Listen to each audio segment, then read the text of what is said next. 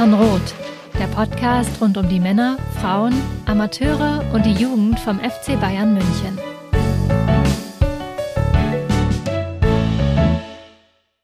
Servus und herzlich willkommen zum Podcast für ja, das weichgespülten Packes. So oder so ähnlich. Ja, wir haben natürlich wieder jede Menge mitgebracht in unsere 284. Folge. Wenn ich sage wir, dann ist das mein Name Christopher Ramm und ich habe wieder Justin Kraft an meiner Seite. Grüß dich. Servus Chris. Ja, äh, ich benutze immer Weichspüler. also warum nicht? Außer bei Sportsachen, da eher nicht. Ja, Olympia, der Weichspüler der Götter. Um, um mal Asterix zu zitieren. Lass uns mal, wir haben ja eine vollgepackte Sendung, ganz kurz nochmal auf die Frauen schauen. Ich glaube, da gibt es gar nicht so viel zu erzählen, weil da steht nämlich mal wieder zum gefühlt 328. Mal in dieser Saison eine Länderspielpause an. Ja, da ist aktuell Länderspielpause. Ähm, hatten jetzt so, ein, so eine Art, ja, ich weiß nicht, beim, beim DFB nennt man das immer Lehrgang, glaube ich. Ähm, so, eine, so eine Trainingsphase. Da haben sie ein Spiel absolviert unter verschlossenen Türen sozusagen. Ähm, hat der DFB auch keinerlei Hinweise darauf gegeben, wie das Spiel ausgegangen ist. Ich glaube, gegen Irland ging es. Äh, da haben sie zweimal 45 und einmal 30 Minuten gespielt, Testspiel. Ähm, ja, Tore und, und etc. Stillschweigen vereinbart. Also da gab es keine Informationen zu.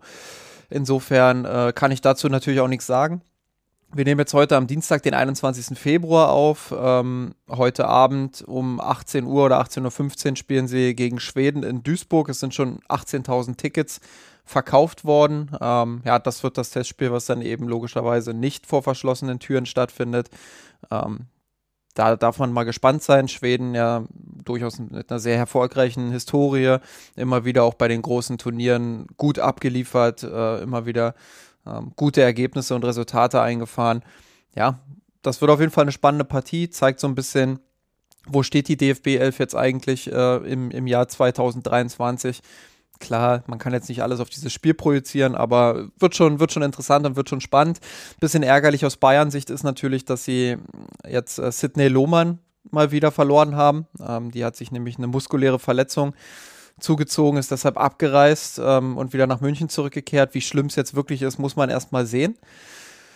Aber natürlich ärgerlich, dass sie wieder, wieder verletzt ist. Das ist so ein bisschen ja, Reden im Konjunktiv bei ihr, weil sie einfach ein Riesentalent ist und äh, wenn sie spielt, auch eine unfassbare Reife schon auf dem Platz hat für ihr Alter. Ähm, viele sehr, sehr gute Entscheidungen auch trifft. Deswegen würde ich sie einfach auch gerne mal länger unverletzt im Kader sehen und länger auch äh, fit sehen um zu sehen, was ist da eigentlich noch möglich. Also für mich potenziell eine der drei, vier besten Mittelfeldspielerinnen äh, offensiv, die es gibt.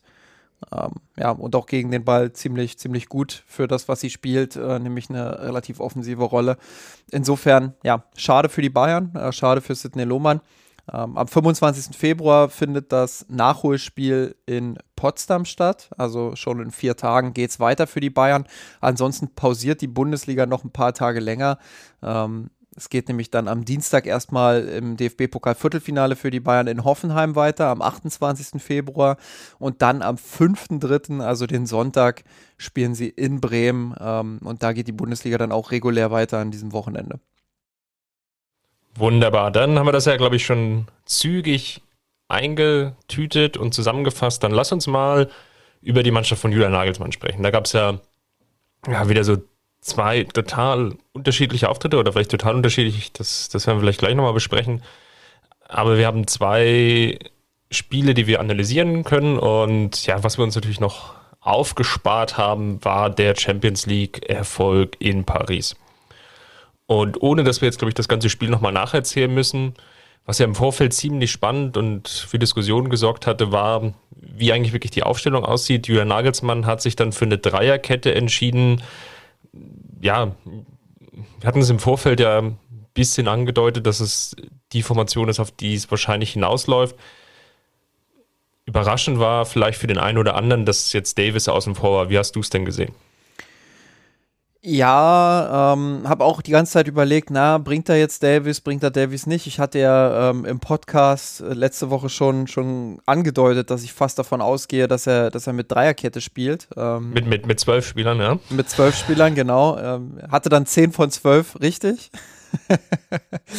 Nein, also äh, 10 von 11 hatte ich dann tatsächlich ähm, auch richtig. Ich weiß jetzt gar nicht mehr, wer, wer noch in die Startelf gerückt ist, den ich nicht auf dem Schirm hatte, aber ähm, genau, Thomas Müller saß auf der Bank ähm, und Sané hat dafür, glaube ich, gespielt. Also das war der einzige Tausch, den ich ähm, so nicht vorhergesehen habe. Aber sonst, ähm, ja, auch die Aufstellung, mit der ich eigentlich fast gerechnet habe, ähm, weil du offensiv nicht so viel verlierst in der Formation, sondern eher noch im Zentrum an Kontrolle gewinnst, weil du da eben äh, vier bis fünf Spieler hast und ähm, du defensiv eben auch äh, ganz gut abgesichert bist durch diese, durch diese Dreierkette. Und du kannst eben auch umswitchen. Also du kannst auch sagen, okay, ähm, dann, dann spielt Pavard jetzt eben den defensiven Rechtsverteidiger sozusagen und Cancelo spielt, äh, schiebt auf die linke Seite und, und spielt da ähm, extrem hoch oder du spielst es so, wie du es eben gespielt hast mit Cancelo rechts und äh, ähm, hast dann Komar auf der linken Seite, der, der sehr offensiv spielt. Also so eine asymmetrische Viererkette kannst du ja auch draus machen, ganz easy, äh, mit ganz wenigen Anpassungen. Also man war dadurch eben einfach auch flexibel auf dem Platz und ähm, ja, deshalb ähm, habe ich schon fast damit gerechnet, dass, dass Nagelsmann ähm, das macht und war eher weniger auch überrascht, dass, dass Davis nicht gespielt hat. Das war ja so ein Wackelkandidat. Hab vorher, wie gesagt, noch überlegt, ob er ihn vielleicht doch bringt, aufgrund des Tempos, aufgrund der Tatsache, dass Davis in der Vergangenheit auch in der Champions League schon einige sehr, sehr wichtige Partien für den FC Bayern absolviert hat. Erinnere mich da zum Beispiel an, an den Sieg in London gegen Chelsea damals, äh, unter Hansi Flick noch ähm, wo er ja einen super Assist auch gegeben hat über den linken Flügel, ähm, dass da manchmal die Hoffnung bei einem Trainer auch mitschwingt. Ja, der ist jetzt vielleicht nicht so in Form, aber vielleicht hat er ja wieder so eine Standout-Performance.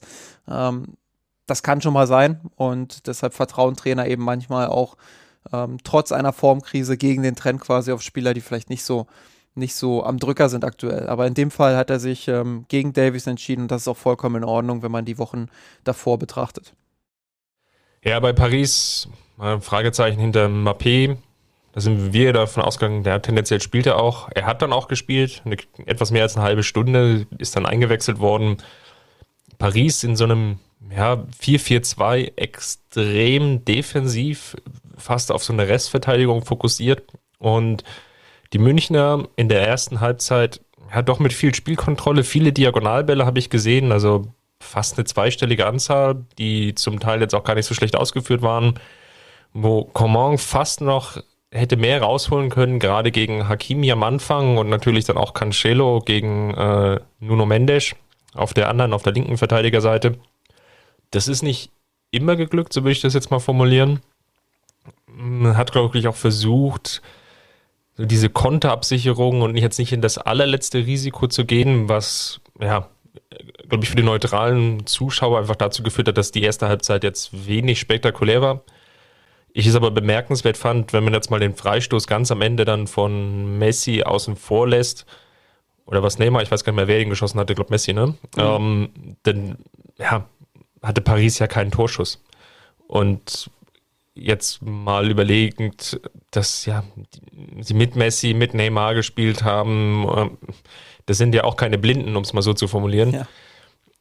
Das finde ich dann schon bemerkenswert, mit welcher Stabilität die Münchner da aufgetreten sind, auch gerade wenn man so ein bisschen die letzten Wochen noch vor Augen hat, wo es ja dann defensiv das ein oder andere Mal etwas wackelig war. Hier sah es jetzt dann schon danach aus, dass man oder dass sich die Mannschaft auch wirklich voll auf dieses Spiel fokussiert hat. Ja, zumal, also klar, du kannst natürlich auch die Gegenperspektive aufmachen und sagen, wer ist Paris aktuell und äh, dass sie eben vorher auch die Krise hatten und haben, ähm, dass sie nicht gut in, äh, mit, mit viel Selbstbewusstsein irgendwie in dieses Spiel ge gestartet sind, das war irgendwie absehbar.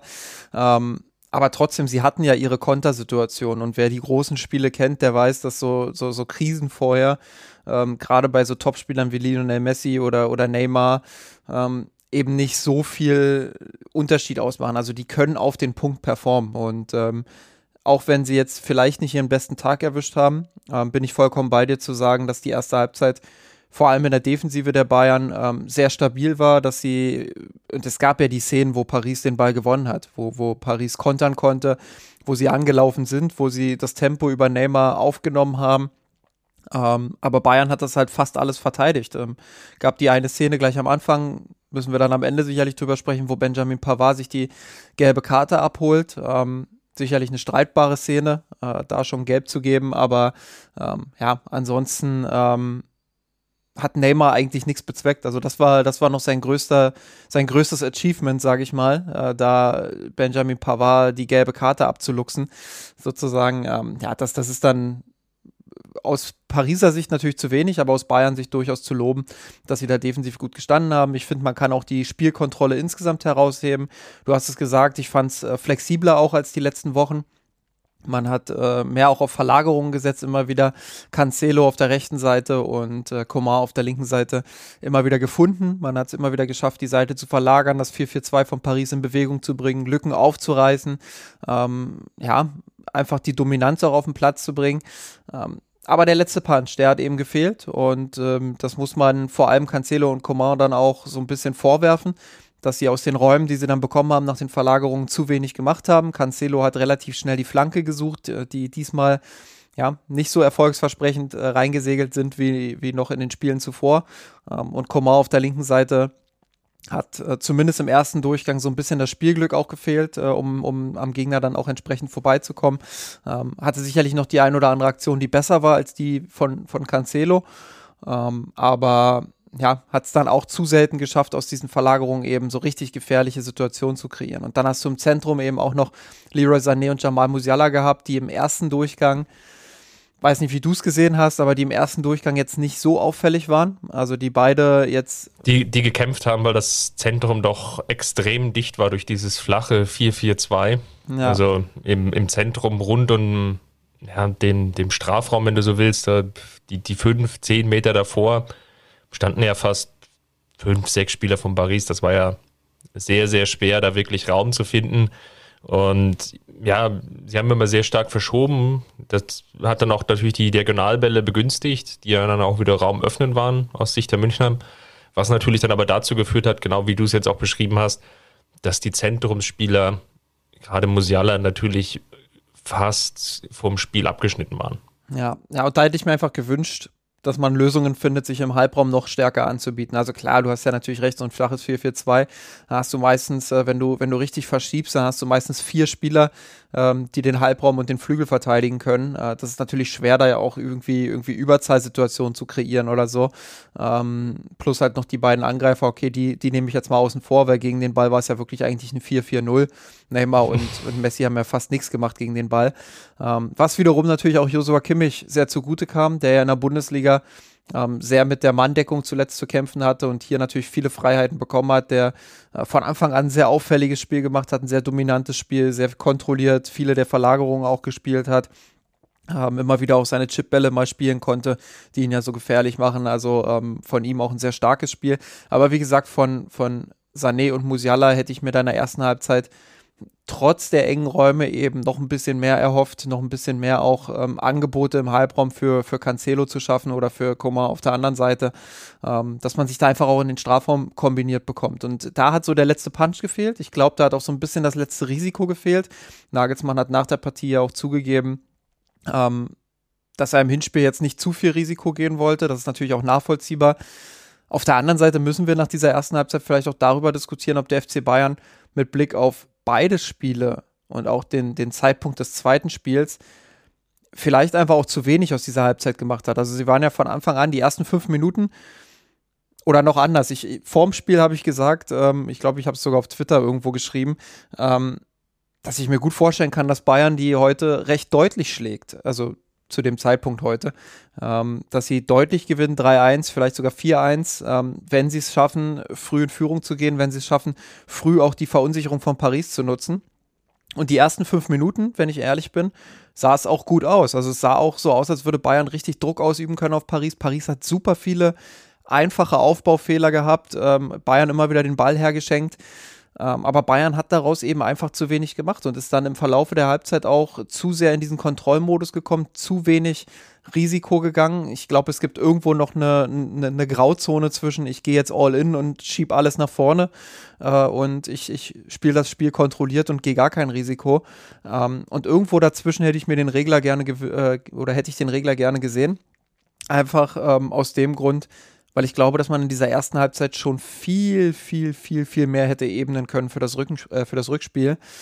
Und ähm, ja, ich weiß nicht, wie, wie du es siehst. Sag, sag gerne mal, ähm, wie du die erste Halbzeit wahrgenommen hast. Aber ich bin eher dann mit dem Gefühl in die Halbzeitpause gegangen, da wurde jetzt ein bisschen was verschenkt. Ah, verschenkt ist so ein hartes Wort, ja. Ich glaube, es ist einfach, was wir gesehen haben, ist das, wo, wozu die Mannschaft gerade in der Lage ist.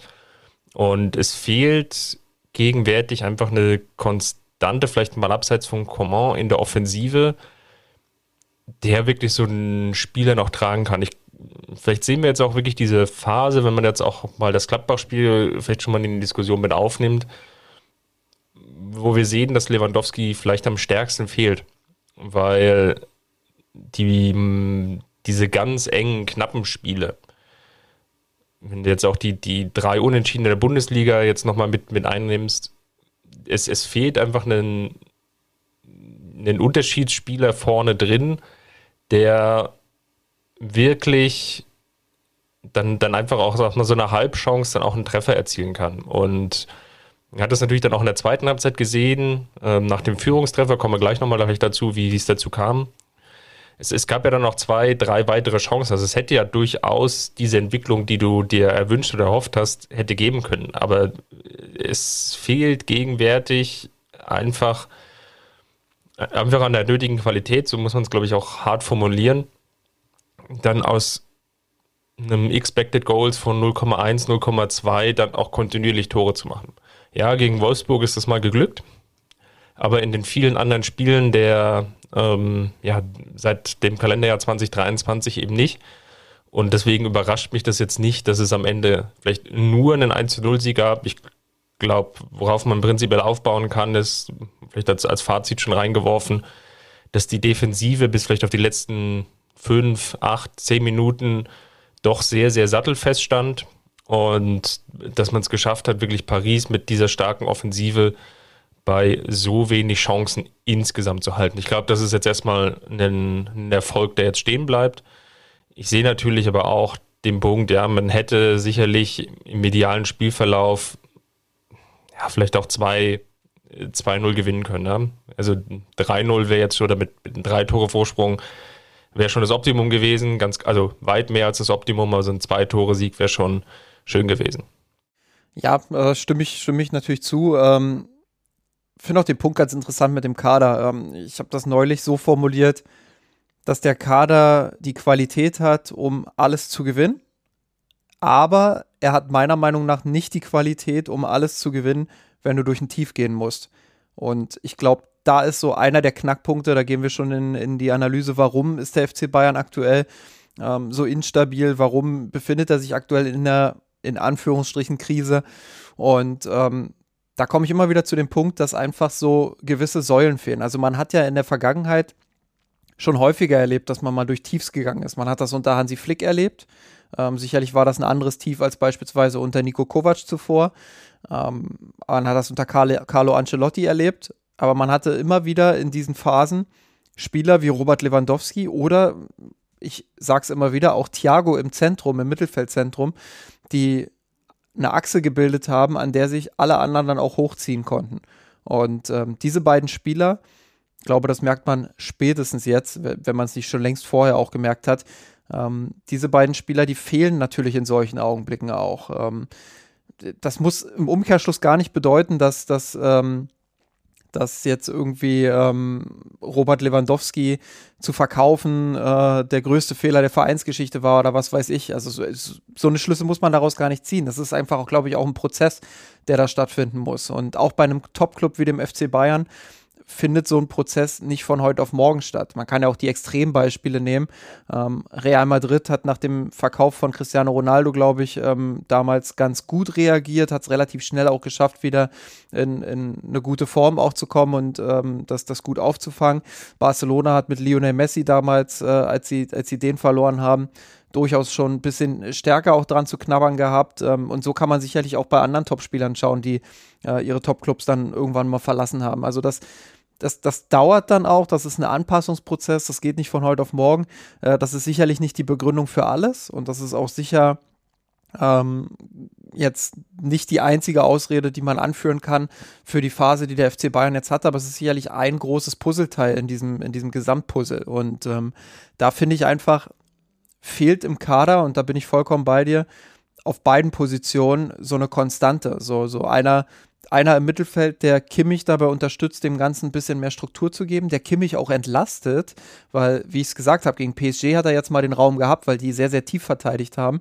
Aber Nein, in der, der Bundesliga wird er jetzt einfach konstant ja. in Manndeckung genommen und dann fällt es den Gegnern relativ leicht, natürlich, sagen wir, den Übergang vom, vom Mittelfeld in Angriff der Bayern. Ja, es ist aus dem, aus dem Spiel rauszunehmen oder genau. gen, gen Null zu fahren. Genau, und dann hast du halt das Problem, klar, Musiala ist jemand, der natürlich über die technischen Fähigkeiten verfügt, aber er ist ein ganz anderer Spielertyp als Thiago. Also Thiago war ja wie geboren auch für diese tiefere, defensivere Rolle. Ähm, der hat zwar auch mal früher als, als offensiverer Mittelfeldspieler angefangen, aber je länger seine Karriere ging, desto, desto mehr hat sich herauskristallisiert, dass er tiefer einfach noch wertvoller ist, weil er auch gegen den Ball so enorm stark war, weil er da so viel auch aufgeräumt hat, so viel auch abgeräumt hat im Mittelfeld. Das war ja immer eine sehr unterschätzte Qualität von ihm. Ähm, und so ein Spielertyp, der fehlt aktuell einfach neben Kimmich. Einerseits diese Defensivstärke, diese Stabilität, um Kimmich auch mal zu erlauben, seine, seine Achtervorliebe sozusagen auszuleben, äh, bisschen offensiver sich auch einzuschalten. Und andererseits eben einer, der ihm auch so ein bisschen die Räume öffnet. Also äh, der einfach mit seiner dominanten Spielweise, wie es Thiago früher war, ähm, das schafft dann, dann auch den Fokus anders zu setzen, wo der, wo der Gegner sich einfach entscheiden muss, ja, was mache ich jetzt? Stelle ich jetzt Thiago zu, stelle ich jetzt Kimmich zu, versuche ich irgendwie beide zuzustellen, dann hast du aber auf den Außen wieder mehr Raum. Das, das macht ja was auch mit dem Gegner und das macht ja was mit dem Pressing und äh, das macht es ja auch schwerer, äh, Bälle gegen dich zu gewinnen, wenn du da zwei Spieler hast, die sehr dominant im Spielaufbau sind ähm, und, und auch sehr ballsicher sind. Und ja, bei aller Liebe für Leon Goretzka, ähm, das ist er einfach nicht. Das, das, äh, auch wenn er sich da schon verbessert hat, das wird er auch nicht mehr sein. Äh, er ist einfach ein komplett anderer Spielertyp. Und da nehme ich so eine, so eine kleine Disbalance im Mittelfeld war und andererseits natürlich das, was du gesagt hast, ähm, in der Offensive fehlt so die absolute Konstante. Einer, der, den du quasi nur anschießen brauchst und dann weißt du, okay, das ist ein Tor äh, in, in den meisten Fällen. Das fehlt natürlich dann auch. Ähm, und ich glaube, das sind Puzzleteile, die fallen gar nicht so sehr auf, wenn es dann eben mal läuft, weil die Mannschaft ja die Qualität hat, wie ich gesagt habe, äh, alles, alles zu gewinnen auch. Und wenn sie in einem Flow ist, ähm, dann laufen viele Dinge auch zugunsten des Teams. Aber auf der anderen Seite merkt man jetzt eben in so einer Phase, wo es nicht von selbst läuft und wo es eben äh, schwierig ist und man vielleicht auch den einen oder anderen Knackser im Selbstbewusstsein hat, ähm, da merkt man dann eben schon, dass, dass solche Konstanten dann dem Team durchaus fehlen. Ja, also woran es man natürlich festmachen kann, jetzt sind wir natürlich schon sehr, sehr stark in diesem Analyseteil drin ist, es fehlen diese knappen Ergebnisse. Ja? Ähm, du kannst nicht immer erwarten, dass du jeden Gegner mit vier, fünf, sechs Toren aus dem Stadion schießt, aus dem, dem eigenen oder dem, dem Gästestadion. Und daran würde ich das jetzt irgendwie festmachen. Ja, das hattest du, glaube ich, auch mit Georg in der vorherigen Folge, also nicht in der letzten, sondern in der davor, ähm, in der 282 oder 281 schon besprochen gehabt. Und das sind so die Punkte, woran man es, glaube ich, festmachen kann.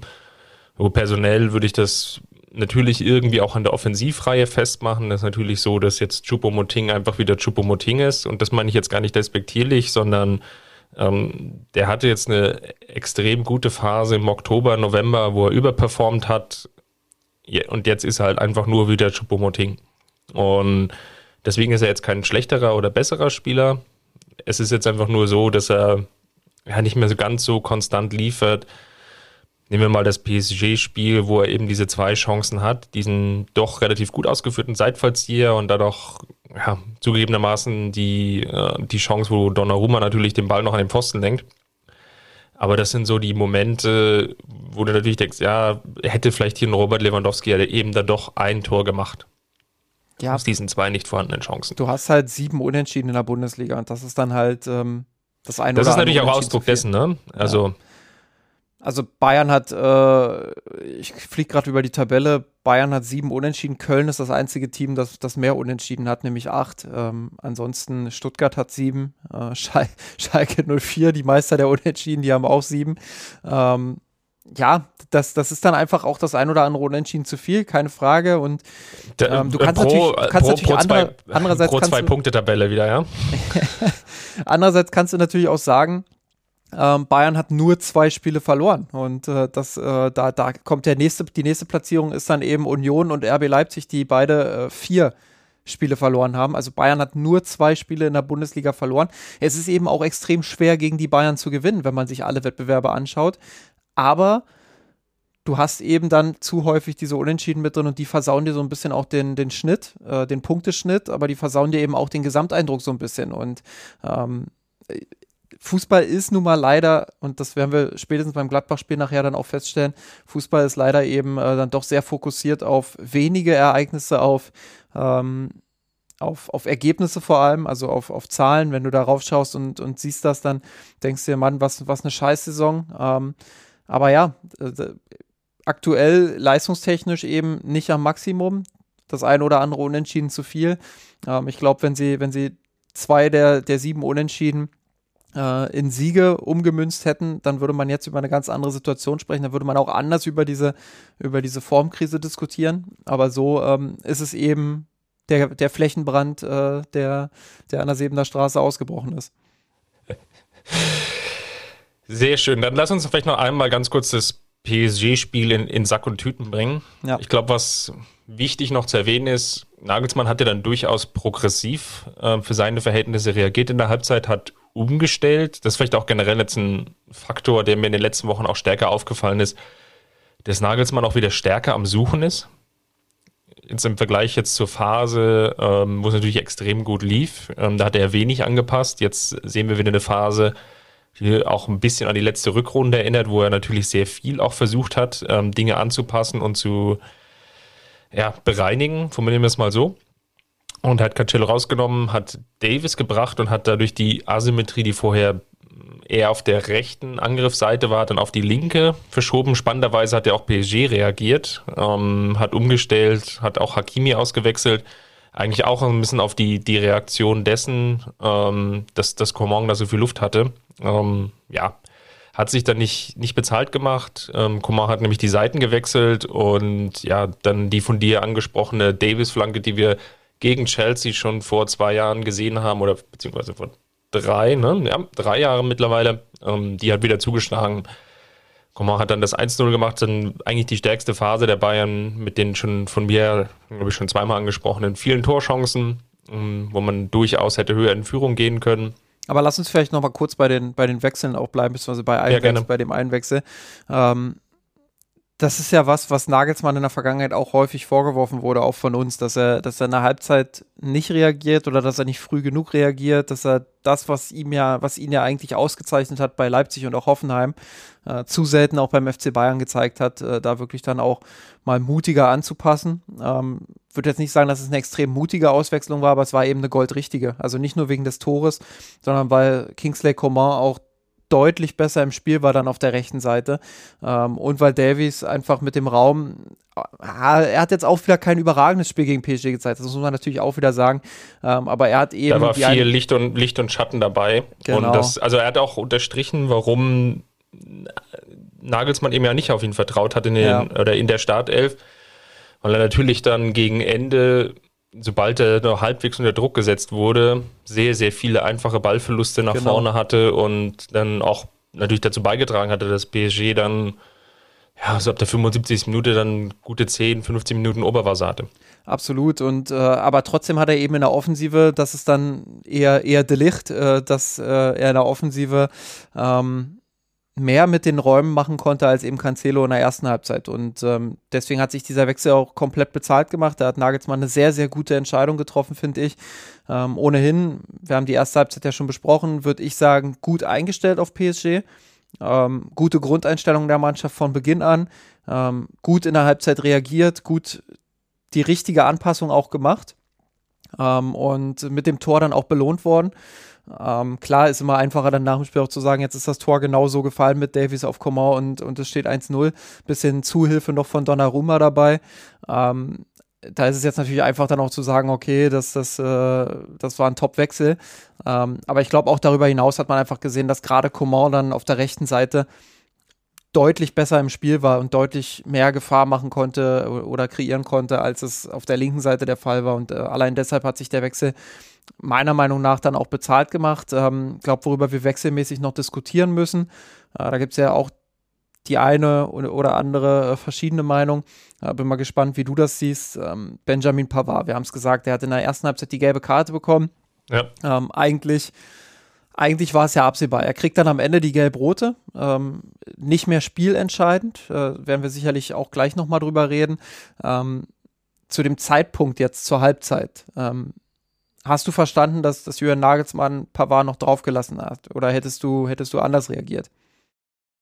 Das anders reagiert und da werden wir sicherlich dann, wenn wir gleich nochmal über Gladbach ein bisschen philosophieren, sprechen, ist, er hat aktuell keine Möglichkeit, wenn er diese Dreierkette beibehalten will, also mit Delicht, Upamecano und eben dem von dir angesprochenen Pavard spielen will, da, da fehlt es dann an der personellen Alternative. Ich glaube, man hat gegen Gladbach gesehen, dass Blind in dieser Verfassung, wer jetzt ist und bedingt vielleicht auch, dass einfach die Spielpraxis fehlt, er da keine wirkliche Alternative ist. Und dann hätte eine Auswechslung von Pavard eigentlich nur bedeutet, dass er auf Viererkette umstellt, was jetzt taktisch gesehen, was er nicht machen wollte. Deswegen habe ich es erstmal verstanden, dass er dabei bleibt. Was unglücklich natürlich von Pavard war, war vor allem dieses zweite Foul. In, kurz nach Wiederanpfiff, wo er, ich weiß gar nicht, ich glaube, es war Neymar nochmal mhm. oder was Messi, der, den er da so relativ plump an der Außenlinie fault. Ja. Eigentlich in so einer toten Zone. Unabhängig jetzt aber davon, ähm, den Platzverweis jetzt, glaube ich, so oder so gegeben. Also die, dieses eine Foul mehr oder weniger jetzt auf dem Konto hat, hat jetzt nicht dazu beigetragen, dass John Oliver da wirklich noch eine Option gehabt hätte, auf die rote Karte zu verzichten. Ja, das war also die Szene, ähm, um das auch nochmal ein bisschen zu beschreiben, das hat Pavard ja selbst eingeleitet. Also das war ja ja, das war auch ein bisschen trottelig von ihm, das muss man, muss man ehrlich sagen. Also er hat äh, vorher schon eine Szene gehabt, wo er am, am linken Flügel den Ball bekommt und, und den leichtfertig herschenkt. Dann beim zweiten Mal schenkt er ihn wieder leichtfertig her. Ähm, Paris fährt den Konter, ja, und dann musst du fast schon sagen, muss er diese Grätsche machen, weil sonst ist Messi im Strafraum frei durch. Ja, dass, er das, dass er das Foul dann nimmt, ähm, ist ja absolut richtig und eigentlich auch lobenswert an der Stelle. Ja? Also, ja. ja aber es ist halt sein eigener Fehler vorher, der es einleitet. das das, das macht es dann schwer, ihn dafür zu loben. Aber klar, wenn du jetzt nur die Szene äh, nimmst, dann, dann muss er so reagieren, dann muss er sich da den Platzverweis holen. Ähm, ist natürlich bitter. Ähm, auch da, was Nagelsmann natürlich dann clever gemacht hat, ist, als Mbappé aufs Feld kam, ähm, hat er die Seiten getauscht. Äh, also er hat die, die Dreierkette ein bisschen anders sortiert. Vorher war es, glaube ich, so, ähm, dass Upamecano in der Mitte gespielt hat, Delicht auf der halblinken Seite und Pavard auf der halbrechten. Und äh, nach dem Wechsel von Mbappé äh, hat Nagelsmann gesagt, okay, Pavard kommt jetzt auf die halblinke Seite, weil Paris sowieso hauptsächlich ähm, über, über die rechte Defensivseite der Bayern angreifen wird, nämlich über Mbappé. Ähm, und deshalb hat er Upamecano dann auf die halbrechte Seite gestellt und Delicht ins Zentrum. Das war ähm. eigentlich so ein Move, der ging im Nachgang etwas unter, den fand ich extrem gut und das war ja auch häufig, wir hatten es vorhin schon angesprochen, was mal Nagelsmann ja in diesen, ja mittlerweile fast zwei Bayern-Jahren, der durchaus immer wieder vorgehalten hat, dass er eben diesen Mut dieser Spiel oder dieser Umstellungen im Spiel zu selten vornimmt, das hat er an der Stelle eigentlich komplett richtig getan. Ja, und es hat auch am Anfang gut funktioniert. Also Upamecano, muss man ja ehrlich sagen, gemeinsam mit Delicht und äh, und Co. Ähm, hatte ja Mbappé zumindest in der Anfangsphase noch relativ gut im Griff. Ähm, was dann, glaube ich, gegen Ende passiert ist, ist ganz, ganz schwer auf taktischer Ebene zu analysieren. Man kann natürlich sagen, oh, jetzt ist Mbappé drin, ähm, jetzt äh, hat PSG äh, auf einmal doch den Mut gefunden, offensiv zu spielen und plötzlich schwimmen die Bayern, jetzt zeigt sich das wahre Gesicht sozusagen. Ähm, aber das ist mir zu einfach, ehrlich gesagt. Also glaube, da kommen in so einem Spiel immer ganz, ganz viele Faktoren zusammen. Und natürlich ist Mbappé ein Unterschiedsspieler und natürlich ähm, hat PSG dadurch nochmal mehr Aufwind bekommen. Aber daraus jetzt zu Schlussfolgern äh, und zu sagen, ähm, ja, wenn sie das über, über 60, 70, 80 Minuten so spielen, dann hat Bayern keine Chance. Ähm, das finde ich dann auch zu einfach in der Beobachtung. Ähm, ich glaube, so Schlussphasen sind immer für sich zu betrachten und äh, da passieren Dinge, die, die auch nur ganz schwer von außen zu korrigieren sind. Also wenn dann so eine, so eine Mannschaft wie PSG eben dann in den Flow kommt da für diese 10, 15 Minuten, ähm, dann ist das ja, nur sehr, glaube, sehr schwer auch aufzuhalten. Ich glaube, was man aus Sicht der Münchner nicht mehr so gut geschafft hat, so ab der 75. war wirklich in dieses Gegenpressing zu kommen, ja. um diese Pässe, diese Steilpässe dann zu unterbinden, wo natürlich dann, also über Meccano natürlich jetzt schon mit der besseren Idee als dann Pavard, einfach aufgrund der gelben Karte, wo sich aber dann jeder der Innenverteidiger, egal welchen, welcher auf dieser Welt, dann natürlich schwer getan hätte. Und diese Pässe, diese Steilpässe, diese offenen Pässe, das hättest du unterbinden müssen. Und das ist dann immer schlechter gelungen und dadurch wurde, hat PSG natürlich auch immer höher gerückt oder immer, immer höher geschoben und hatte natürlich dann auch das entsprechende Oberwasser. Ja, natürlich haben sie auch zwei Tore erzielt, die, ja, das eine natürlich relativ klar dann abseits war, das beim anderen muss man natürlich auch dazu gestehen, war es etwas Glück. Aber nichtsdestotrotz, ich würde mal sagen, 75 Minuten war es eine, eine sehr, sehr gute Leistung. Aber da auch gut von Delicht, muss man sagen. Also, ja, ja ich gebe dir recht, ist natürlich immer Glück, wenn so eine halbe Fußspitze abseits äh, drin ist, dann, dann äh, hast du natürlich immer Glück, aber in dem Fall auch Glück für den Tüchtigen, weil Delicht das sehr, sehr klug gemacht hat. Der hat sich nicht weiter, also er, er hat nicht Tempo aufgenommen, sondern hat das Tempo tatsächlich ein bisschen rausgenommen, um in der, in der Linie der Verteidigung zu bleiben.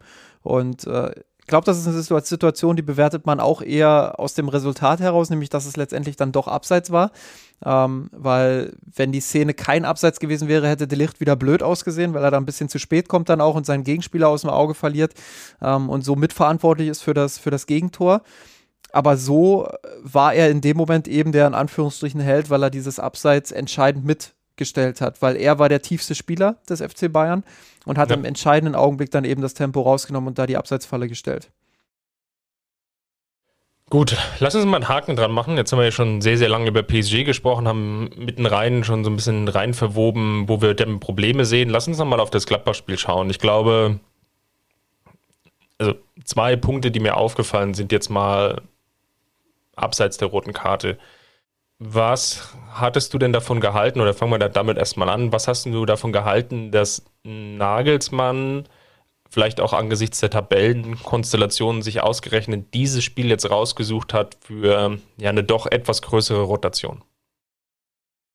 Ja, ähm. Auch angesichts vielleicht dessen nochmal als, als Einschub.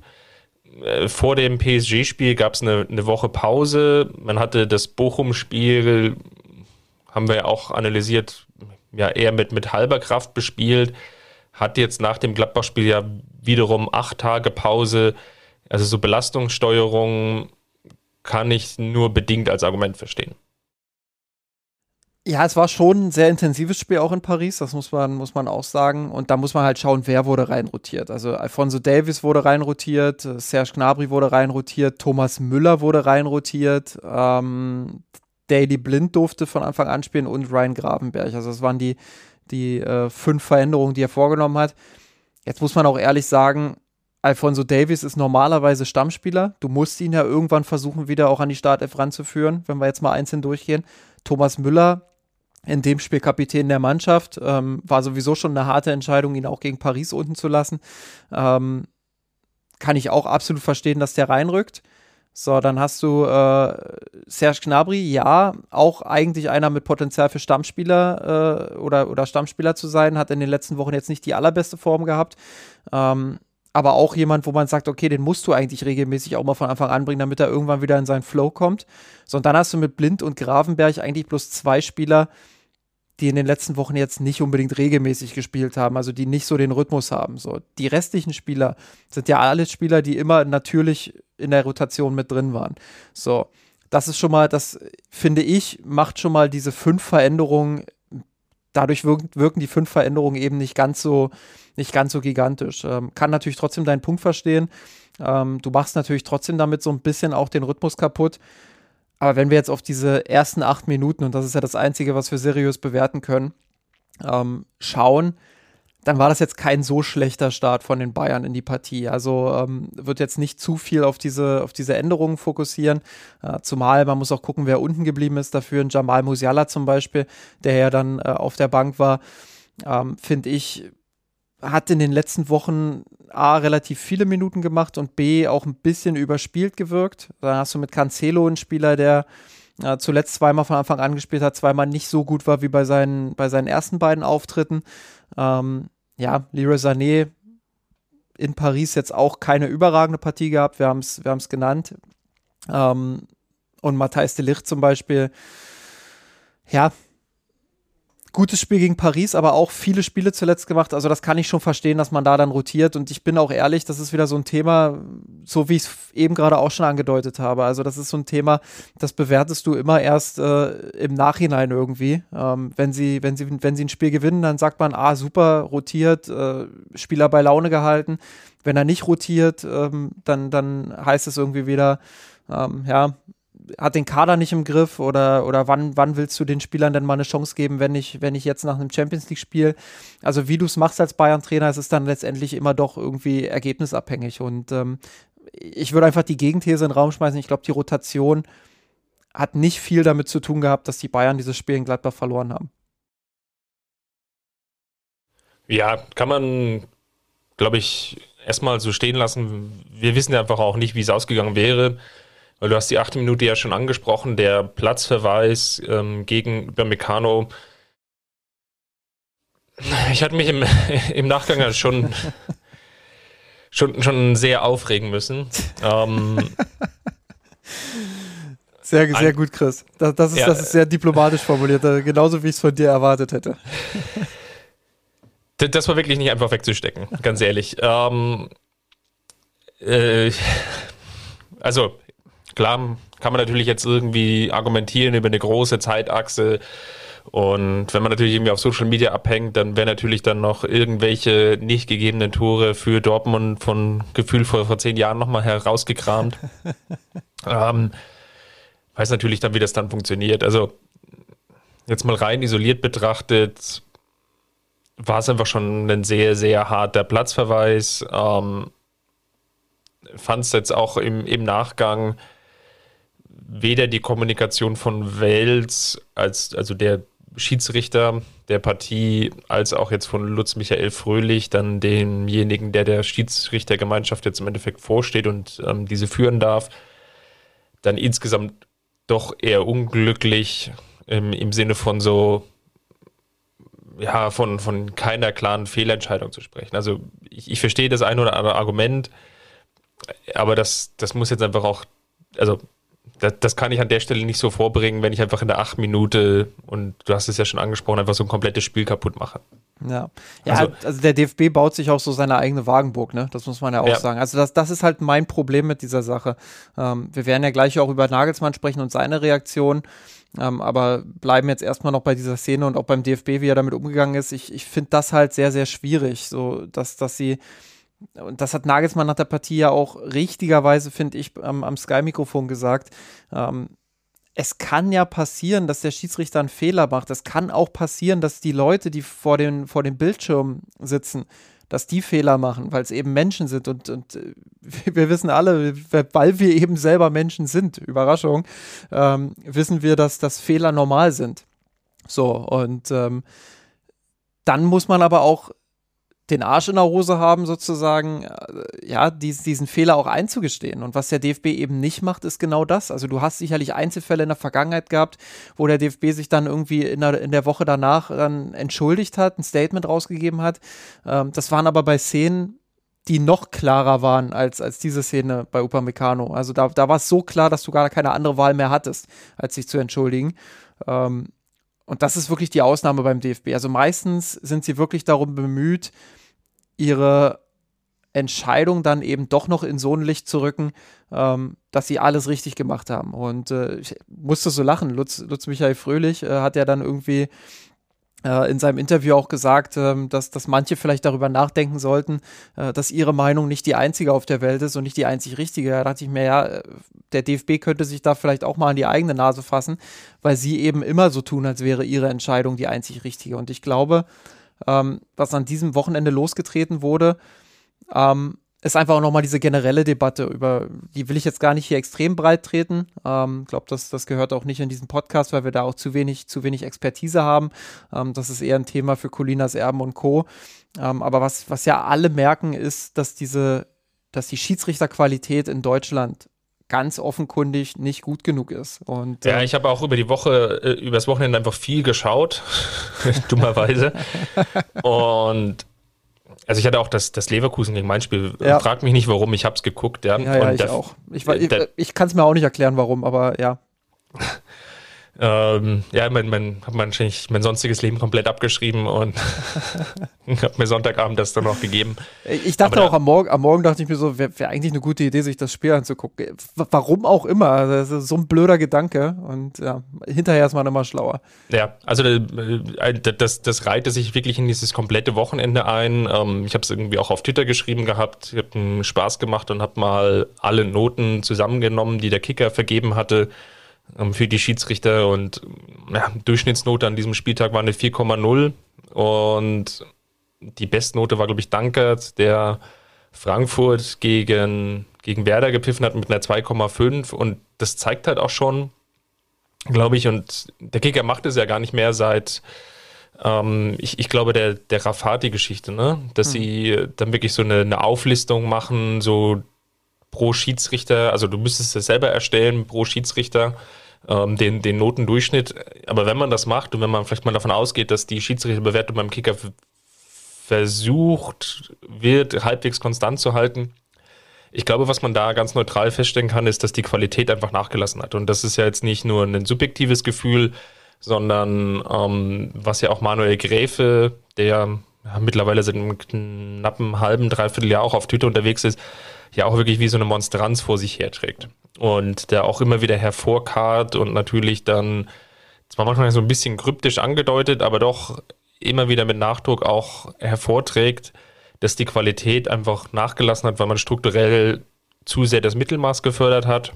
Und das ist jetzt vielleicht auch in dieser Partie gegen Gladbach, jetzt mal aus Bayern Sicht, wieder um zurückzukommen auf das Spiel und weg von, von der reinen Schiedsrichterdebatte, dann einfach auch dort mal zu sehen. Weil es gab dann auch insgesamt natürlich noch weitere kleinere Fehlentscheidungen. Das Handspiel von Kimmich hätte man nach wahrscheinlich Regelauslegung am Ende der Halbzeit vielleicht sogar noch als, als Handspiel hätte pfeifen müssen. Ne? Ähm, dann die, die gelbe Karte für für Goretzka, das, das hat mich dann zwischendrin schon fertig gemacht. Also Kone macht 30, 40 Sekunden vorher das gleiche Foul und äh, bekommt keine Karte und Goretzka dann 30 Sekunden später ähnliche Aktion und bekommt dann die, die gelbe. Und das ist halt einfach diese fehlende Konstanz und dann vielleicht auch die fehlende Erfahrung und das, das Gefühl, wie führe ich jetzt einfach so eine Partie. Und ähm, ja, das war einfach so dieser komplette Ausdruck. Ist natürlich jetzt extrem ärgerlich jetzt aus Münchner Sicht, weil, oder vielleicht auch gerade aus Sicht von Nagelsmann, lass uns da mal vielleicht jetzt dann drauf schauen, der ja gerade im Nachgang dieser Partie extrem viel Druck abbekommen hat. Ja, absolut. Ähm, ja, Nagelsmann, vielleicht um die, um die Situation auch nochmal so ein bisschen zu schildern. Ähm, soll er dann im Innenraum des Stadions nochmal die Schiedsrichter auch aufgesucht haben, nochmal den Dialog gesucht haben mit, mit den Schiedsrichtern, um einfach auch über die Szene zu sprechen. Ähm, dann ist ihm das. So emotionalisiert wahrscheinlich wie er war, ist jetzt Dialog dann auch eher eine freundliche Beschreibung, aber ja. Ja, klar. Äh, wobei man immer nicht weiß, wie es angefangen hat. Ähm, da, da liest man dann immer nur, immer nur von der Eskalation im Nachhinein. Ähm, Nagelsmann selbst hat es ja bei Sky dann äh, so erklärt, dass er ganz in Ruhe mit dem, mit dem Schiedsrichter sprechen wollte. Ähm, und der ihm aber ähm, also er, er hat nicht das Wort arrogant verwendet, aber so wie er es beschrieben hat, äh, muss Welz sehr arroganten Eindruck auf ihn gemacht haben, weil ähm, genau das, was ich gerade auch über den DFB gesagt habe, ähm, er hat sich keinerlei Art von Fehler eingestanden. Er hat äh, gesagt, das war alles absolut richtig so. Äh, wahrscheinlich wird er auch nochmal das erzählt haben, was er ja dann ähm, in der Rechtfertigung, ich glaube beim Doppelpass dann in, bei Sport 1 auch nochmal gesagt hat. Äh, das war ja sowieso, das habe ich ja gar nicht verstanden, dass er dann sagte, ja, ich bin nicht zum Bildschirm gegangen, weil äh, die, die Leute im Keller haben sich das ja angesehen und ich hätte auch keine anderen Bilder bekommen und äh, das hätte eh nichts verändert. Wo ich mir so denke, hm, bin ich mir jetzt nicht so sicher, ob das, ob das nichts verändert hätte, wenn, wenn er jetzt nochmal zum Bildschirm gegangen wäre. Ähm, sei es drum. Aber diese ganze Ablehnung. Gerade, gerade wenn es so knapp ist, ne? Es ist natürlich ja. der Wunsch jetzt auch von vielen Fans gewesen, oder generell natürlich, wie mit dem Videosystem umgegangen wird, dann schaust du dir doch einfach nochmal selber an. Also verlass dich jetzt nicht irgendwie auf die Meinung des Kollegen, sondern du als Schiedsrichter hast ja eine gewisse Idee davon, wie du dieses Spiel führen willst. Genau, an der Stelle vielleicht auch nochmal das Argument von, von Colinas Erben äh, mit, mit reinbringend, ähm, die ja auch gesagt haben, ja, dieses Foul an sich ist zu hart, äh, äh also die Entscheidung ist zu hart, da rot zu geben. Ähm, das äh, ist tendenziell eher keine rote Karte. Ähm, die aber auch gesagt haben, und das fand ich ganz interessant, es gibt ja beim VAR diese sogenannte Eingriffsschwelle. Also wann, wann ist eine Fehlentscheidung so klar, dass das eingegriffen wird? Und äh, da meinten sie, nach UEFA-Statuten wäre diese Eingriffsschwelle womöglich noch nicht erreicht gewesen. Also da, da hätte man argumentieren können, okay, ähm, das ist nicht, das ist nicht derart klar oder so extrem 100% klar, dass man da sagt, okay, da, da muss der VAR jetzt zwingend eingreifen. So. Aber, und das äh, fand ich dann auch interessant, das Argument, die Bundesliga hat eine deutlich niedrigere Eingriffsschwelle, auch wenn man auf die letzten Eingriffe der letzten Wochenenden schaut.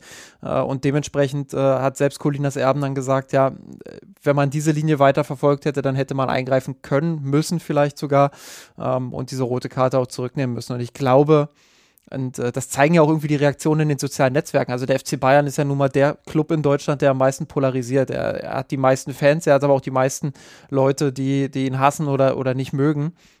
Ähm, und selbst bei, also gerade bei solchen Themen wird sich ja gern der Kopf eingeschlagen auf Social Media, aber irgendwie waren sich ja dann doch alle einig, ähm, dass diese rote Karte eher, eher albern war. Und ähm, das fand ich dann schon auch bemerkenswert, dass da äh, sicherlich gab es auch da wieder die eine oder andere Ausnahme, aber dass da im Großen und Ganzen dann doch schon eine Einigkeit vorhanden war. Ähm, ja, aber zurück zu Nagelsmann. Ähm, wie gesagt, dem wurde dann angeblich laut seiner Aussage ähm, so begegnet. Kein Fehlereingeständnis, ähm, kein Aufeinander zugehen, sondern wirklich äh, diese, diese reine Ablehnung. Und unter diesen Bedingungen plus halt die Emotionalität, die in diesem Spiel geherrscht hat, muss ich sagen, kann ich verstehen, dass Nagelsmann emotional geworden ist, dass er auch laut geworden ist. Ich finde, das äh, ist was, ähm, was nicht schön ist, aber was natürlich äh, irgendwie auch immer mal wieder passiert, gerade in, in so einer emotionalen Umgebung. Aber, und das muss man auch ganz klar sagen, die Wortwahl, die er da getroffen hat, die ist natürlich äh, absolut nicht in Ordnung. Und, und da wirklich von weichgespülten Pack zu sprechen, ja, das, das äh, weiß Nagelsmann selber. Er hat sich ja dann auch am Tag darauf äh, dafür entschuldigt. Ähm, das, das ist einfach nicht in Ordnung und das ist auch äh, falsch gewesen von ihm. Und ähm, wie gesagt, er hat sich dafür entschuldigt, dabei sollte man es dann auch belassen, aber, aber grundsätzlich äh, finde ich es auch gut, dass man da eine gewisse Sensibilität in der Gesellschaft mittlerweile hat und eben solche Beleidigungen und solche, solche ähm, Ausdrücke wie weichgespültes Pack eben nicht einfach so hinnimmt. Ähm, wird er jetzt auch ein Ermittlungsverfahren gegen ihn geben, ähm, beziehungsweise gibt es schon vom DFB. Ähm, kann mir gut vorstellen, dass er gegen Union dann eben nicht auf der Bank sitzt. Das wäre auch eine Folge aus diesem Spiel. Upamecano ja. gesperrt, Nagelsmann gesperrt vielleicht, ähm, die natürlich schwerwiegend wäre, die aber, ja, angesichts der Wortwahl, die er getroffen hat, und da muss ich dann auch ehrlich sagen, die dann ähm, meiner Meinung nach auch berechtigt wäre. Also unabhängig davon. Ja, ja. also abso absolut. Ich glaube, das sind so, so ne? er, er, lässt sich ja in gewisser Weise provozieren ja. und, und uns diese Aussage hinreißen lassen. Und ich glaube, da sind wir beide einer Meinung. Das, kann er nicht tun, auch im, im Sinne einer Vorbildfunktion. Auf der anderen Seite muss man einfach auch festhalten, und das zeigt jetzt ja auch der Nachgang, er steht natürlich auch unter Druck. Ne? Er hat medial ist da sehr, sehr viel gerade, was auf ihm einschießt. Natürlich dann die, ich mache jetzt mal Anführungszeichen, die Luft, äh, sogenannten Experten, die natürlich sich jetzt auch, ich will nicht sagen, auf ihn eingeschossen haben, aber einfach aufgrund der sportlichen Ergebnisse der letzten Wochen, zumindest in der Bundesliga. Und es ist einfach nochmal ein schnelllebiges Geschäft, ja. Du gewinnst gegen Paris, was jetzt ja, eigentlich gar keine Rolle mehr spielt, wenn man ehrlich ist. Ähm, sondern du verlierst halt jetzt dann das, das Anschlussspiel gegen Gladbach. Hast zwar immer noch alles in, in, in der eigenen Hand ähm, in Bezug auf die Bundesliga, Aber ja, die Ergebnisse sind einfach jetzt in der Reihe nicht da gewesen und dementsprechend ist dann auch sofort der Druck da. Und ich glaube, das ist einfach das, was wir jetzt gesehen haben, weil wo sich das dann einfach kanalisiert oder dann darin ausdrückt, dass er jetzt einfach so, so harsh dann auch emotional reagiert hat. Absolut. Äh, und äh, auch deshalb kann ich es nachvollziehen, dass es da eben diesen emotionalen Ausbruch gibt. Nochmal, äh, die Wortwahl ist drüber, die Wortwahl ist falsch und wenn er die Sperre dafür bekommen sollte, dann muss er die auch äh, tragen, dann muss er die mittragen, dann muss er die Konsequenz tragen. Ähm, Finde ich absolut in Ordnung. Ähm, aber nochmal, ich mache ihm da keinen Riesenvorwurf draus. Also man muss das jetzt auch nicht übermäßig skandalisieren. Ähm, da hängt so viel dran, da hängt so viel Emotionalität und Druck mit bei, wie du es schon richtig analysiert hast. Ähm, da kann man schon verstehen, dass es dann vielleicht auch mal zu einem Ausbruch kommt, gerade unter diesen, unter diesen Bedingungen. Und äh, du hast es gerade gesagt, vor dem Fernseher war es auch nicht so leicht, äh, da, damit umzugehen. Ähm, ja, dabei sollte man es dann, glaube ich, auch einfach belassen, was, was Nagelsmann angeht und was seinen emotionalen Ausbruch angeht. Ich glaube auch, ähm, um es vielleicht noch mal ein bisschen mehr auch ins Sportliche zurückzuführen, ähm, weiß nicht, wie du es gesehen hast, aber es war ja schon auch die Möglichkeit da, also vielleicht erstmal so anfangen, die Bayern haben, die sind ja nicht komplett auseinandergefallen. Wir hatten es im Vorgespräch, es gab ja in der Vergangenheit beispielsweise diese, diese 1 zu 5 Klatsche in Frankfurt, das letzte Spiel von Nico Kovac, alle werden sich erinnern, äh, wo man wirklich nach dieser roten Karte gegen, gegen Boateng war es damals, glaube ich. Ähm, auch zehnte, zwölfte Minute, also ähnlich vergleichbar, dann auch gleich danach der Gegentreffer gefallen. Also so vom Spielverlauf her doch wirklich ähnlich. Ja, wo das Team halt komplett auseinandergebrochen ist dann. Also wo du wirklich gemerkt hast, okay, ähm, die werden jetzt abgeschossen. Ich glaube, es gab auch das Potenzial in Gladbach, dass das passiert. Äh, Gladbach hat ja die eine oder andere Chance auch liegen lassen. Aber trotzdem, meiner Meinung nach, von der, von der Leistungsfähigkeit her und wie die Bayern sich präsentiert haben und wie sie sich auch dagegen gestemmt haben gegen diese ähm, drohende Niederlage, war das sicherlich schon ein anderes Niveau. Man hat gesehen, dass da jetzt, äh, dass da jetzt keine Mannschaft auf dem Platz steht, die irgendwie äh, die Chance sucht, den Trainer loszuwerden, sozusagen. Den Eindruck konnte man ja damals in Frankfurt durchaus gewinnen. Ähm, ja, das, ja. das, das glaube ich, ist so ein Punkt, den man positiv hervorheben kann. Aber wo ich, worauf ich eigentlich hinaus wollte, hattest du das Gefühl, dass mh, trotzdem mehr drin gewesen wäre für die Bayern, mit trotz dieser roten Karte und, und trotz der, der Chancen, die Gladbach hatte? Ich glaube, nach dem 1 zu 1 und mm, in der Halbzeit hat, hat Nagelsmann ja nochmal umgestellt. Ich glaube, mit einem Unentschieden, es, es gab Chancen, mit einem Unentschieden davon zu kommen.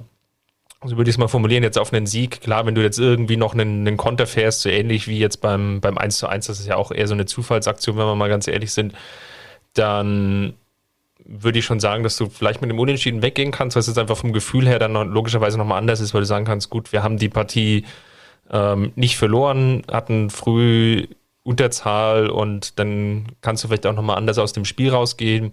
So war es jetzt eben, ja, unglücklich, würde ich es jetzt mal formulieren, wie es dann zur Niederlage kam.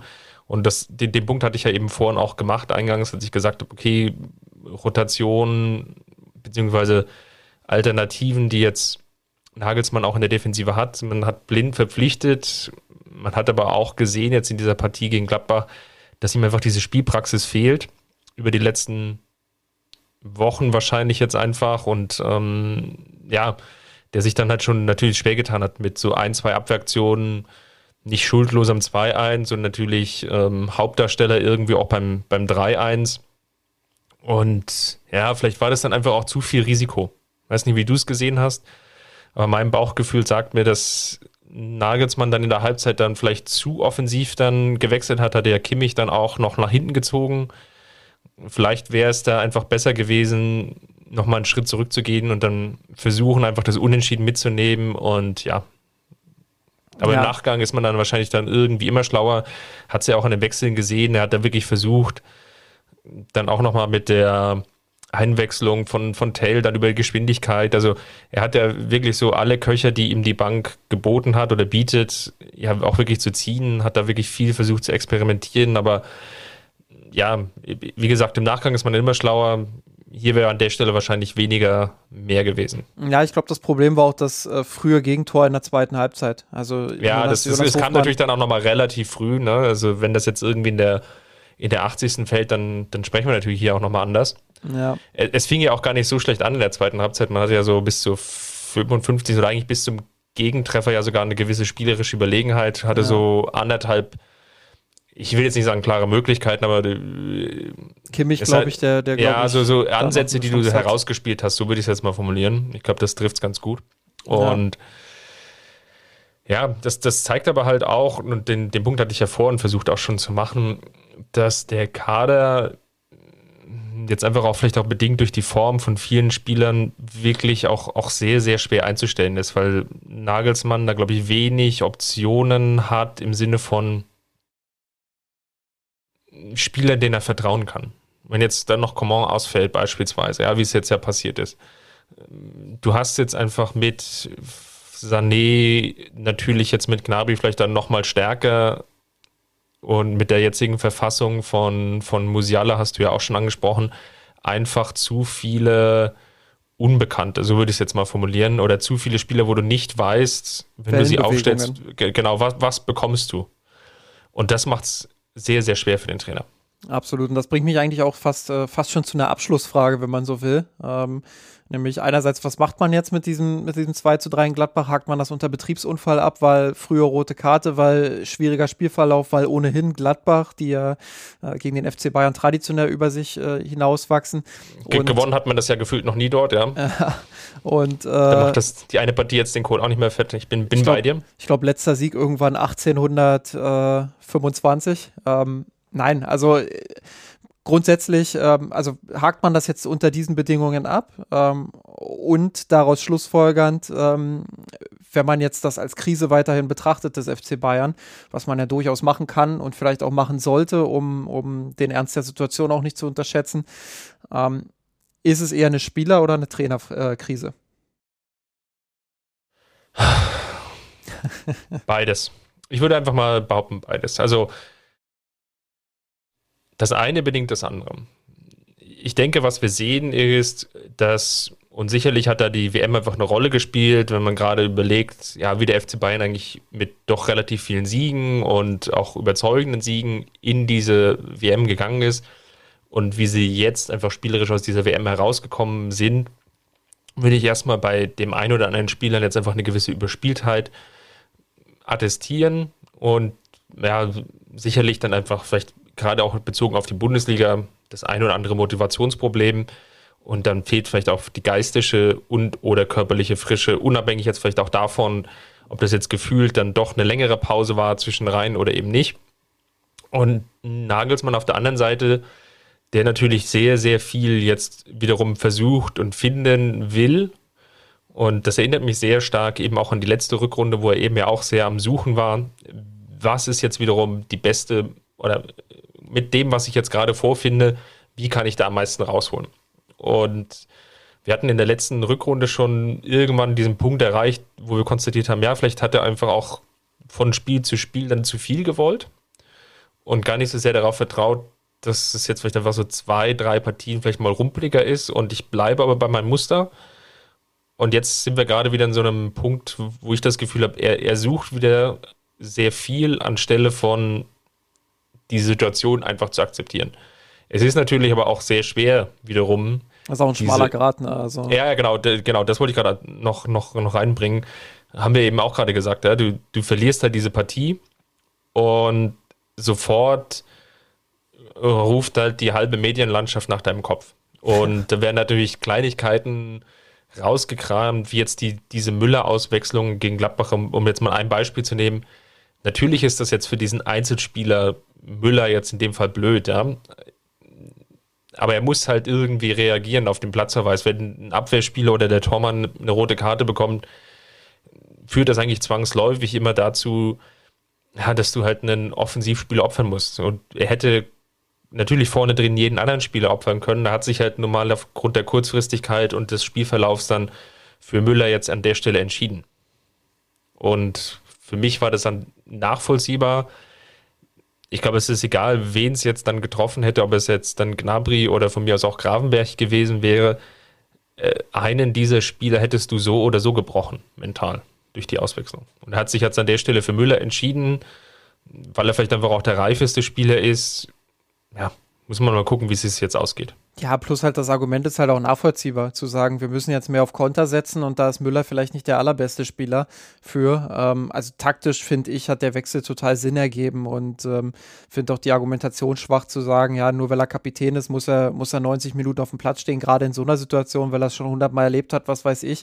Äh, kann man natürlich so argumentieren, aber finde ich halt ein bisschen dünn, ehrlich gesagt. Also äh, glaube nicht, dass mit Müller die Partie auch nur in irgendeiner Form deutlich anders gelaufen wäre, weil Bayern hat halt halt äh, sich hauptsächlich dann darauf fokussiert, ähm, dann auch die Tempo-Gegenstöße fahren zu können. Das, hat, das ist jetzt nicht aufgegangen.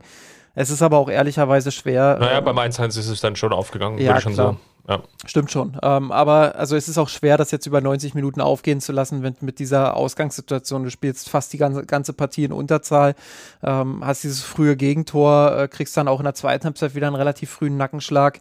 Ähm, das ist alles gar nicht so einfach und ich glaube, viele verklären da auch die Vergangenheit des FC Bayern, wo dann immer gesagt wird, ja, unter Pep Guardiola hatte man auch einige Unterzahlspiele, die hat man sehr souverän gelöst. Ja, mag sein. Aber es, äh, also das, das ist ja trotzdem, auch wenn es der FC Bayern ist, auch wenn es da einen individuellen Unterschied in der Klasse gibt, ist es einfach brutal schwer, so ein Spiel über 90 Minuten dann auch so zu gestalten und mit der Distanz dann auch in Unterzahl gegen Gladbach, gegen den Gegner, der sowieso, wie gesagt, seit 1825 jedes Spiel in Gladbach gegen die Bayern mit gefühlt 10 zu 0 gewonnen hat, ähm, ist es einfach schwer dann auch da ähm, kontrolliert zu spielen. Das ist auch schwer dort mit der aktuellen Verfassung noch obendrauf, ähm, da dann eben den Punkt mitzunehmen. Und deshalb ähm, ich will nicht sagen, es war vorprogrammiert nach der roten Karte, aber es war einfach brutal schwer, dann danach noch was, was mitzunehmen. Und deshalb bin ich eher im Team Streichergebnis und sagen Betriebsunfall und wirklich jetzt neu angreifen und schauen, äh, dass man die Ergebnisse einfährt. Und ich glaube, das ist, da bin ich auch bei dir, Spieler- und Trainerkrise, beides stimmt. Aber ich würde die Verantwortung zum jetzigen Zeitpunkt noch einen Tick mehr Richtung Spieler lenken und sagen, ähm, das wird jetzt auch darum gehen, dass die Spieler ihr individuelles Niveau wiederfinden, dass sie es schaffen, ähm, ihre Leistungsfähigkeit wiederzufinden und das eben Schritt für Schritt. Und das geht natürlich nur, wenn du, wenn du es schaffst, endlich auch mal Ruhe reinzubringen. Und Ruhe kommt nur über Ergebnisse. Das bedeutet, du brauchst jetzt in den nächsten Wochen mal eine Konstanz, was die Ergebnisse angeht. Und darauf aufbauend kannst du dann ähm, dir die Form wieder zurückerobern, die du vor der WM hattest. Und ich glaube, ähm, immer noch, dass das möglich ist in der Konstellation. Ich glaube, dass das äh, ein realistisches Szenario ist. Man hat sich durch dieses äh, 1 zu 0 Hinspielergebnis bei Paris, hat man sich ein bisschen Zeit wieder erkauft und äh, muss jetzt schauen, dass man eben konstant erstmal Ergebnisse einfährt und daraufhin dann eben auch die eigene Form wieder steigert. Und ähm, wenn wir mal schauen, wie der FC Bayern aktuell dasteht. Sie sind in der Bundesliga noch auf Platz 1. Man muss sicherlich sagen, noch. Sie spielen jetzt gegen Union zu Hause. Das wird ein sehr, sehr wichtiges Spiel für die Bayern. Ähm, Punktgleich Läuft natürlich auch immer Gefahr, dass Dortmund irgendwie eine Partie 25-0 gewinnt. ja, so übermächtig wie die aktuell spielen, auf jeden Fall.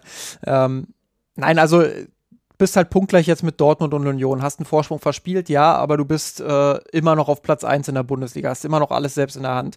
Im Pokal ausgelost, haben wir jetzt noch gar nicht genannt, äh, gegen Freiburg ein Heimspiel. Sicherlich keine einfache Partie, aber eine, wo der FC Bayern äh, weiterkommen muss. Äh, Gibt es keine Diskussion.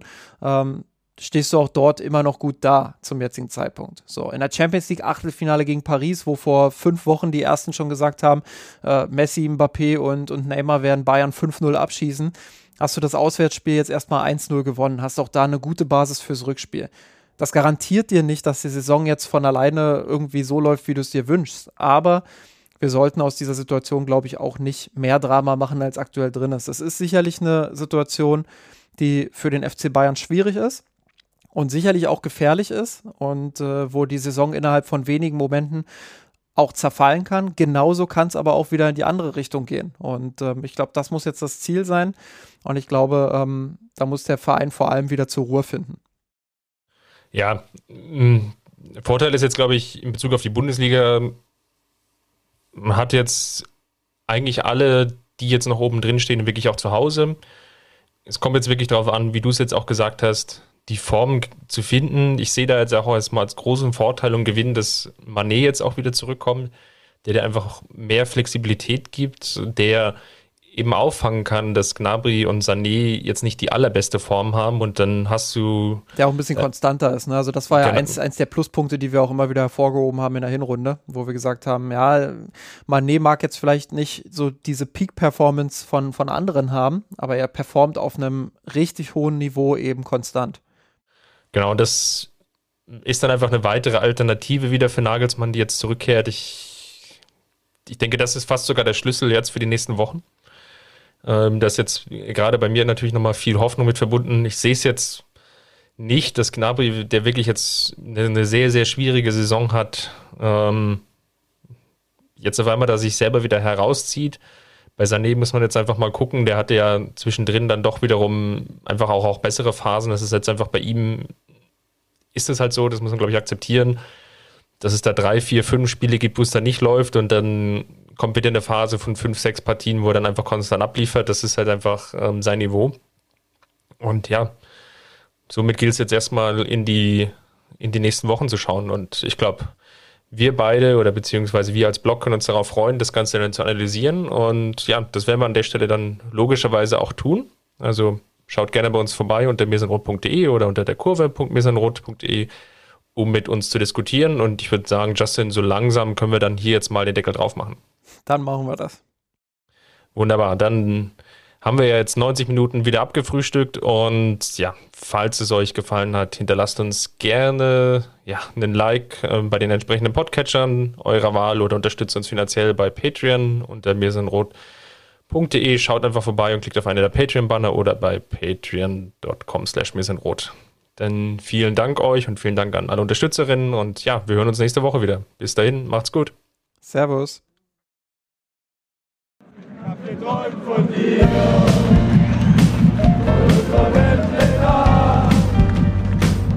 Mia Sanroth, der Podcast.